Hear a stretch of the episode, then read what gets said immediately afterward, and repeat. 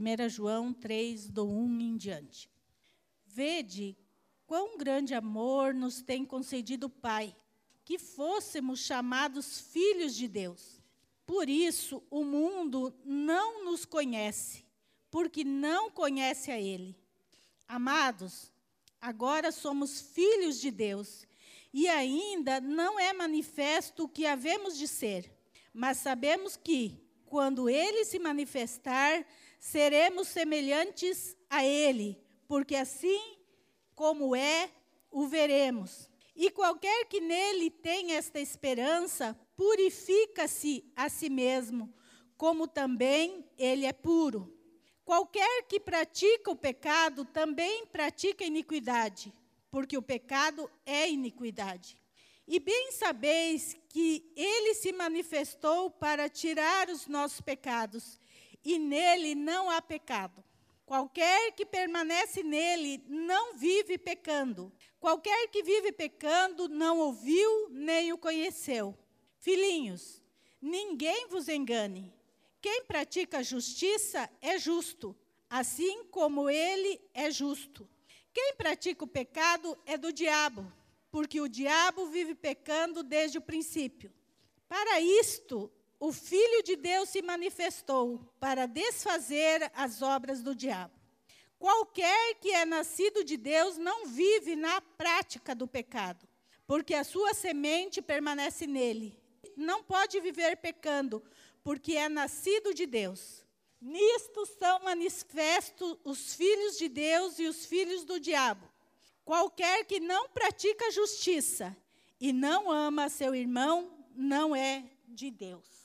Irmãos, esse texto não precisa nem muita explicação, porque ele é claríssimo. É um texto muito claro. E aqui João, né? João, o profeta do amor, diz, né, que ele era o discípulo do amor, não profeta, o discípulo. Ele fala de uma maneira bem carinhosa, mas ao mesmo tempo ele não esconde a verdade, ou ele não tem meias palavras para dizer a realidade de uma vida cristã, de um nascer de novo. E aí ele diz assim: ó, oh, vede quão grande amor nos tem concedido o Pai, que fôssemos chamados filhos de Deus. Que amor é esse? Que ele nos deu o privilégio de sermos chamados filhos de Deus. E como que se deu isso, como que a gente se torna filho de Deus? É nascendo de novo. E aqui diz é que nós somos filhos de uma nova vida. E essa nova vida precisa então seguir o que Deus determinou para que nós seguíssemos. E hoje nós vamos participar da ceia, que lembra o sacrifício de Jesus e a nova vida começa com morte. Interessante isso, né? A nossa nova vida começou com a morte de Jesus. Foi a morte de Jesus ali na cruz, o derramar do seu sangue, o seu sacrifício por nós, que nos deu essa nova vida e que mostrou esse quão grande amor de Deus para que nós nos tornássemos filhos de Deus. Então, irmãos, assim como Jesus entregou a sua vida por nós, quando nós aceitamos Jesus, nós dizemos: Senhor, eu estou entregando a minha vida a Ti. E nós queremos ser cuidados por Deus, e nós queremos ser guiados por Deus, e nós queremos ser abraçados por Deus. Mas nós também temos que deixar algumas coisas para poder sermos chamados filhos de Deus. E nós precisamos começar então essa nova vida matando algumas coisas dentro de nós. Nós temos que matar a nossa carne, nós temos que matar o pecado da nossa vida. E esse texto é muito claro quando fala sobre o pecado.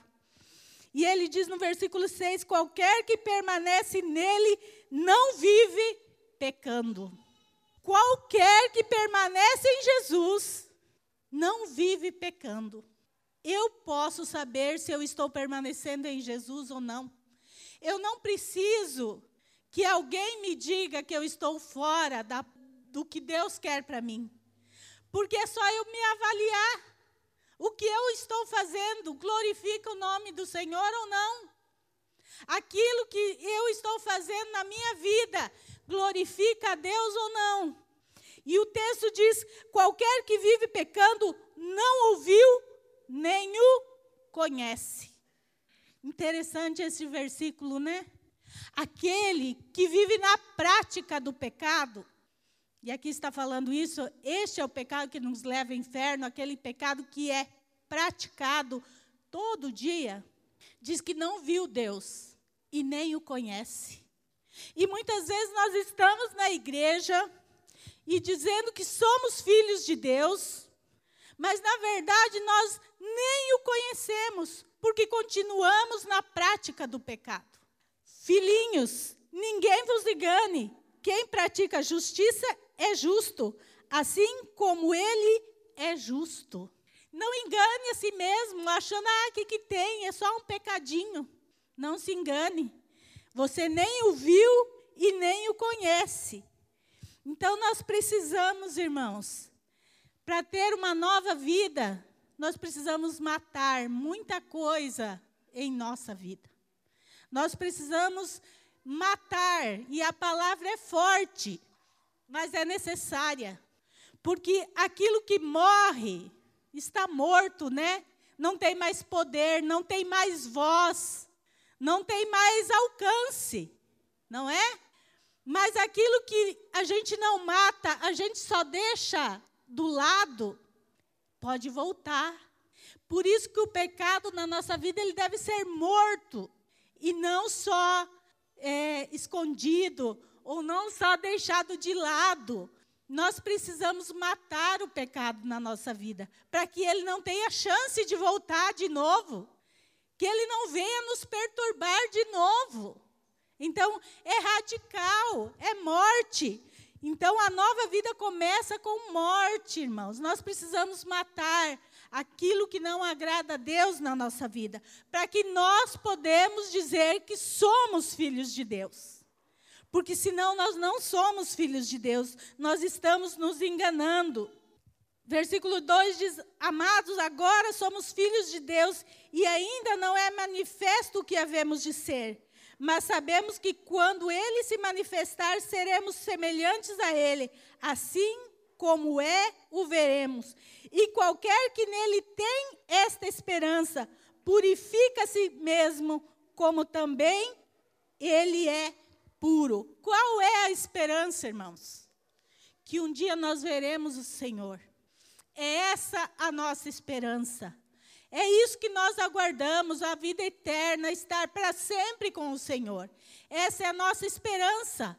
A nossa esperança não é neste mundo, não é nas coisas deste mundo, porque aqui é tudo passageiro. Tudo aqui se finda, acaba. Mas a nossa esperança é que um dia nós estaremos com o Senhor para todo sempre. Mas quem tem essa esperança quem quer estar com o Senhor e, e anela estar com o Senhor, purifica a si mesmo, porque Ele é puro. Não tem como chegar diante dele impuro. Não há como. Precisa se purificar. Então nós precisamos levar uma vida que agrade a Deus. Muitas vezes nós Dizemos que somos filhos de Deus, mas não fazemos nada que o Pai quer, nada que agrade ao Pai. Então, será que somos filhos de Deus mesmo? Diz aqui que aquele que permanece no pecado não o viu e nem o conheceu. Se permanecemos no pecado, então nós ainda não conhecemos nosso Deus. Então nós precisamos rever aonde está o nosso problema? Onde está? Qual pecado que eu ainda não matei na minha vida e que ele vira e mexe está me perturbando, vira e mexe está de novo tirando a minha comunhão com Deus? E eu preciso matar este pecado. E eu preciso me purificar. Como que a gente se purifica? Não pecando, irmãos. É assim que se purifica, deixando o pecado. Nos tornamos mais parecido com Deus. E só nos tornamos filhos quando nós é, verdadeiramente o aceitamos e deixamos ele dirigir a nossa vida. Outra coisa aqui que fica muito claro nesse texto, versículo 10: Nisto são manifestos os filhos de Deus e os filhos de, do diabo. Qualquer que não pratica justiça e não ama o seu irmão, não é de Deus. Gente, esse versículo por si só nos cala, não é? E aqui não, João não usa meias palavras. João não tenta é, passar a mão na cabeça e dizer, não é bem assim. Não, João diz: olha, ou vocês são filhos de Deus ou vocês são filhos do diabo. Não tem meio termo. Não tem dois caminhos ou três caminhos, não tem um caminho alternativo. Ou vocês são de Deus e praticam a justiça e praticam o amor, ou vocês não são de Deus e são do diabo. Às vezes, irmãos, nós temos medo de falar do diabo, porque parece, nossa, falar, mas João aqui não teve medo de dizer: olha, é preto no branco, é assim que funciona. Ou vocês são de Deus e praticam a justiça e vivem em amor, ou vocês não são de Deus e vocês são do diabo. É assim, é simples. Não tem muita maquiagem nas coisas de Deus. Ou nós somos de Deus ou nós somos do diabo. Ou nós praticamos a justiça e praticamos o amor, ou nós não somos filhos de Deus. Nós podemos até dizer que somos, mas entre eu falar e Deus me reconhecer como filho, tem uma distância muito grande, irmãos. Existe uma distância muito grande. Nós temos o, Dia dos Pais hoje e o filho, ele possui o DNA do pai, né? Hoje, pode ter certeza se o filho é daquele pai por causa do exame de DNA. Não tem como dar errado. Não tem mais como ficar na dúvida se é filho ou não. Fez o DNA, ou é ou não é. E o DNA, o que, que é? É a estrutura humana. Está tudo registrado ali. Então, coincide. O DNA do filho com o do pai coincide. Então, é pai e filho. Se nós fizéssemos um teste de DNA para saber se nós somos filhos de Deus, será que Deus está no nosso DNA?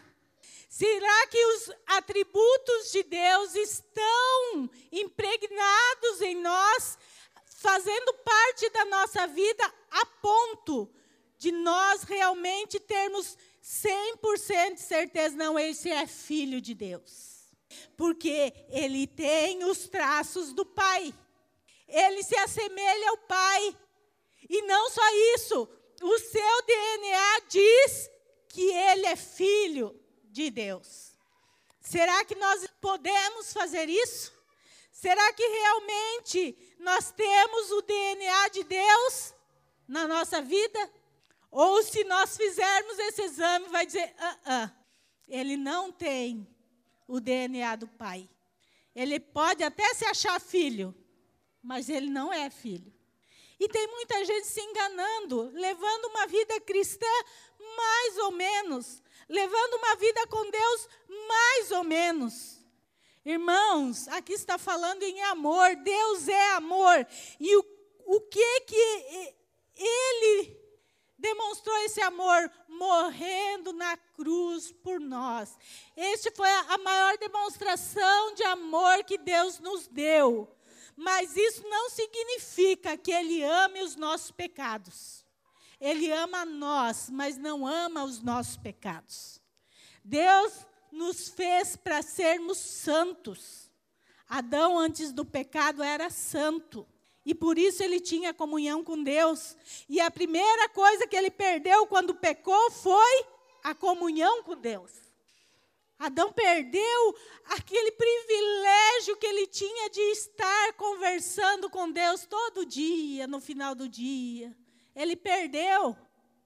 Então, irmãos, para nós sermos filhos de Deus, nós precisamos ter as características de Deus na nossa vida. Nós precisamos viver o que Deus quer na nossa vida e não só falar. Ontem, no nosso estudo, nós falamos sobre o amor também. E muitas vezes nós dizemos que amamos, mas é só da boca para fora. Nós não amamos verdadeiramente. Nós não amamos como devemos amar. Olha, quem não ama seu irmão não é de Deus. Oh, que duro isso, hein? E não é que eu devo amar só aquele irmão que eu vou com a cara dele, porque esse é fácil amar. Nós temos que amar a todos igualmente, com amor fraternal, honrando uns aos outros, tratando o, o nosso irmão como superior a nós mesmos. É assim que a Bíblia ensina. Será que nós estamos amando verdadeiramente? Será que o amor faz parte da nossa vida ou não? Cristo nos amou com os nossos defeitos e com os nossos pecados.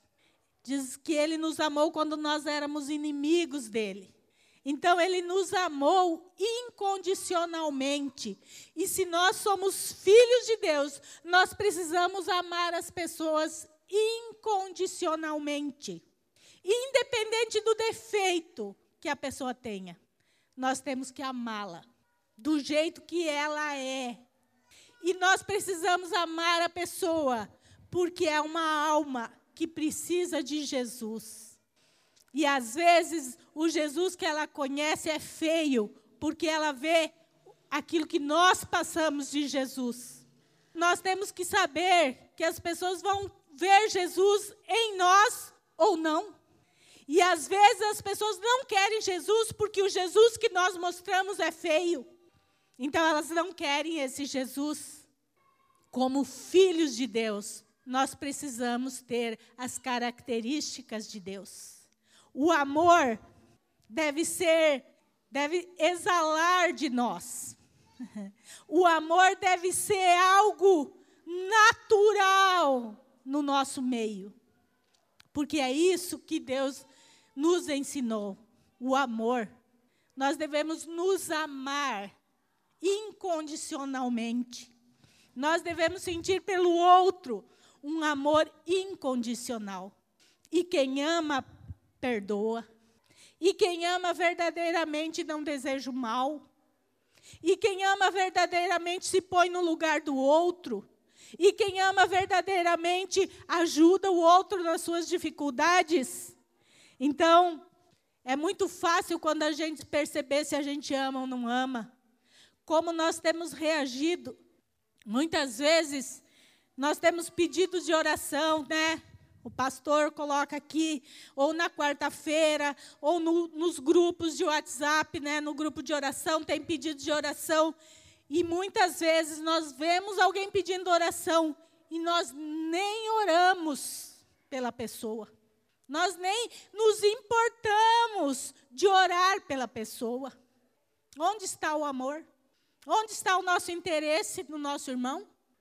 Onde está a prática do amor? Ah, eu te amo, meu irmão, mas não conte comigo. Eu te amo, meu irmão, mas não me chame para nada. Eu te amo, meu irmão, mas não me procure para pedir algum favor. Eu não estou à disposição.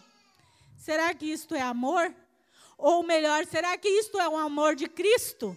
Este é o amor do mundo lá fora. Mas nós temos que ter um amor de Cristo. E este amor é diferente, é incondicional, é prestativo, é doação. Porque assim que Jesus nos amou, ele se doou, ele se entregou, ele se deu. E aqui diz que quem não ama o seu irmão não é de Deus. Então, aquele que não se doa, que não se esforça pelo outro, não é de Deus. pode até pensar que seja, mas não o viu nem o conheceu. Só quem nasceu de novo pode herdar a graça da cruz, irmãos. Nascer de novo é uma nova caminhada, é aprender. Por que, que a expressão nascer de novo? Uma criança, quando nasce, ela vai aprendendo como que é a vida, né? E tudo tem etapas, né? Primeiro ela vai gatinhando, depois ela caminha e depois ela vai correndo e a vida é feita de etapas. Na nossa vida com Cristo também, quando nós aceitamos Jesus, nós nascemos de novo, somos como uma criança, a gente não entende o que é a vida com Cristo, porque a gente acabou de nascer. Mas nós vamos estudando a Bíblia, nós vamos conhecendo Jesus e aí nós vamos crescendo. Nós vamos mudando de etapa. Primeiro nós somos bebês na fé, mas nós precisamos crescer. Nós precisamos chegar à estatura do varão perfeito. Nós não podemos ficar, irmãos, naquela mesmice de criança. Se uma criança não cresce, ela tem algum problema de saúde. E os pais, né, principalmente no primeiro ano do, dos filhos, é todo mês no pediatra, né, e leva no médico e tal, precisa ter um acompanhamento, porque o médico precisa ver se a criança está se desenvolvendo bem, se está tudo bem com a criança. No começo da nossa vida com Deus é assim também. A liderança ela está mais junto, tem que cuidar, tem que estar junto.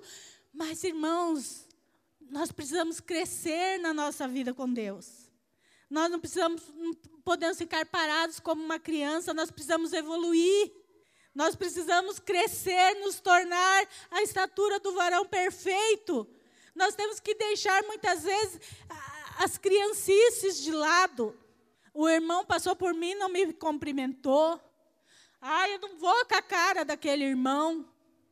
Aquele que não ama seu irmão não é de Deus. É forte esse versículo. É forte. E se você tem passado por algum irmão aí e não tem cumprimentado a partir de hoje, mude sua atitude. Cumprimenta, abrace, porque aquele que é nascido de Deus ama o seu irmão, independente de como o seu irmão é. Eu estava, quando nós estávamos vindo para posse hoje, eu estava falando do irmão Fernando.